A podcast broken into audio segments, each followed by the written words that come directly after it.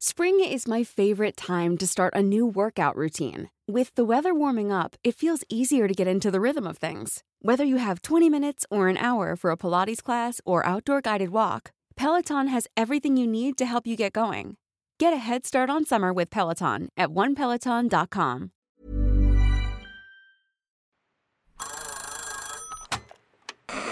Hola.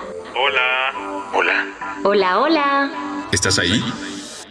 ¿Quieres saber lo que está pasando en tu país y en el mundo en pocos minutos? Te lo cuento.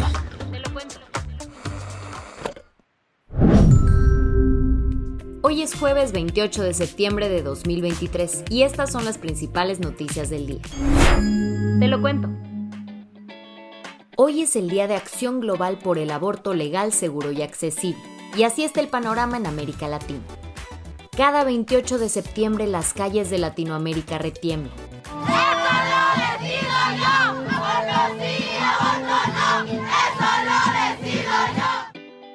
Y es que miles de mujeres y personas gestantes salen a exigir que se respeten sus derechos reproductivos. Ha sido así desde 1990, cuando se proclamó el Día por el Derecho al Aborto de las Mujeres de América Latina y el Caribe, mismo día de la acción global por este derecho. En estos más de 30 años la región ha visto cambios significativos. En 1965 Cuba se convirtió en el primer país en América Latina en despenalizar el aborto completamente, siempre y cuando sea dentro del primer trimestre de gestación. Puerto Rico se sumó en 1974, permitiendo abortos hasta la semana 14 de gestación, incluso para menores de edad sin consentimiento parental. Colombia ha avanzado bastante desde 2006, cuando se permitió el aborto en tres casos, que son riesgo para la persona gestante, malformaciones fetales o casos de violación. En 2022, la Corte Constitucional colombiana extendió la despenalización en todos los supuestos hasta la semana 24. Una felicidad increíble porque por fin estamos logrando lo que nuestras mujeres históricas tanto habían luchado. Esto es historia. En Uruguay el aborto también es legal hasta la semana 12 y en casos de violación hasta la semana 14. Perú desde 2014 permite el aborto hasta la semana 22, pero solo si hay riesgo para la persona gestante. Lo mismo pasa en Bolivia, aunque ahí se contempla también la posibilidad del aborto en casos de incesto. Chile se unió al club en 2017, aunque con restricciones. Se puede abortar hasta la semana 12 solo en caso de riesgo para la persona gestante si hay inviabilidad fetal o si es un caso de violación. Argentina, el país donde nació la marea verde, legalizó el aborto hasta la semana 14 en 2020. Con 38 votos afirmativos y 29 negativos y una abstención resulta aprobado, se convierte en ley y se gira al Poder Ejecutivo y México es el país más reciente en tomar un paso en pro de los derechos reproductivos. A principios de este mes, la Suprema Corte de Justicia de la Nación declaró inconstitucional la prohibición del aborto en el Código Penal Federal, despenalizándolo hasta la semana 12 de embarazo en todo el país. Esta es una de las principales batallas emprendidas por organizaciones de derechos de las mujeres.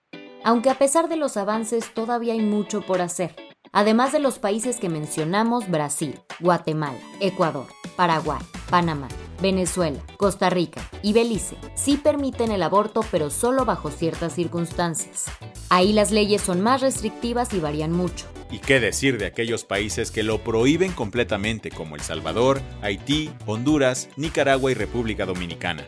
La OMS recomienda que se reconozca plenamente la voluntad de las mujeres y, sobre eso, América Latina todavía tiene mucho por hacer.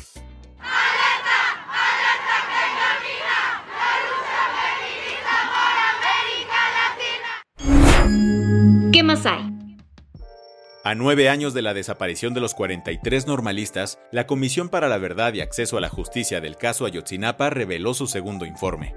La presentación estuvo a cargo del subsecretario de Derechos Humanos de la Secretaría de Gobernación, Alejandro Encinas, quien encabeza la comisión. Entre las declaraciones más fuertes, ayer señaló que la desaparición de los normalistas constituyó un crimen de Estado Además, dijo que, con toda claridad, la verdad histórica de Murillo Caram fue una construcción desde el gobierno federal para legitimar socialmente la verdad de los hechos. A pesar de ello, los familiares de los 43 normalistas acusan que las conclusiones de la comisión no toman en cuenta información clave y que más bien parecen acercarse a la nada verdad histórica. Ellos llevan rato exigiendo a las autoridades que publiquen documentos confidenciales del ejército, que pueden contener información importantísima sobre el paradero de los estudiantes, tal como lo señaló el grupo interdisciplinario de expertos independientes conocidos como el GIEI. En el marco de esta presentación, el periódico El País informó que pudo ver el informe. Señaló que el documento incluye una lista de nueve posibles lugares que pudieron ser el paradero de los estudiantes desaparecidos, aunque solo se tratan de hipótesis. El tiempo sigue corriendo y los estudiantes siguen desaparecidos. A pesar de los esfuerzos de un gobierno que en su búsqueda por marcar una diferencia parece perpetuar la ineficacia de sexenios anteriores.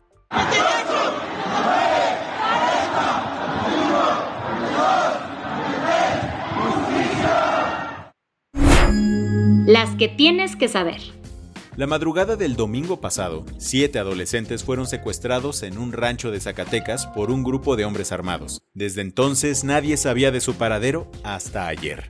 Las autoridades estatales encontraron los cuerpos de seis de los jóvenes en el municipio de Villanueva, lugar donde fueron raptados. La noticia fue confirmada por el secretario de Gobierno estatal Rodrigo Reyes. El único sobreviviente está siendo atendido en el Hospital General del Estado. Sin embargo, la Fiscalía no ha dado detalles sobre dónde fue encontrado ni de su estado de salud. Hasta ahora se desconocen tanto el motivo del crimen como el grupo criminal responsable. A primera hora de este miércoles, la huelga de guionistas en Hollywood llegó a su fin. Esto ya que los líderes del sindicato Writers Guild of America y los grandes estudios cerraron un acuerdo que incluye mejores sueldos y bonos, sumando unos 233 millones de dólares en beneficios directos. Además pone límites al uso de la inteligencia artificial en el proceso creativo. Eso sí, los 11.500 miembros del sindicato aún votarán el convenio entre el 2 y el 9 de octubre. Esta es una gran noticia, pero ojo, Hollywood no está totalmente de vuelta, pues los actores siguen en huelga. Después de llevar más de un año atrapados en el espacio, el astronauta estadounidense de la NASA Frank Rubio y otros dos cosmonautas rusos regresaron a la Tierra. Aterrizaron en Kazajistán, en la cápsula Soyuz de Roscosmos. Originalmente su misión estaba prevista para durar 180 días, pero unas complicaciones terminaron extendiendo su estancia a 371 días. Por ello, Rubio obtuvo el récord del cosmonauta estadounidense que más ha estado entre las estrellas. Eso sí, el récord mundial lo sigue teniendo Rusia, pues Valery Polyakov estuvo fuera del planeta 437 días en la década de los 90. La del vaso medio lleno la capital de Uruguay dio un paso importantísimo a favor del medio ambiente. Gracias a su programa Áreas Liberadas, durante los últimos 19 meses, Montevideo retiró de sus calles más de 90.000 toneladas de residuos. Imagínate, esto equivale a 99 canchas de fútbol. Nada de esto hubiera sido posible sin la colaboración de la comunidad, que ahora, junto con la alcaldesa Carolina Cos, planean convertir los espacios recuperados en pulmones verdes para la ciudad. Con esto cerramos las noticias más importantes del día. Yo soy Andrea Mijares. Y yo soy Baltasar Tercero. Gracias por acompañarnos hoy en Te lo cuento. Nos escuchamos mañana con tu nuevo shot de noticias. Chao.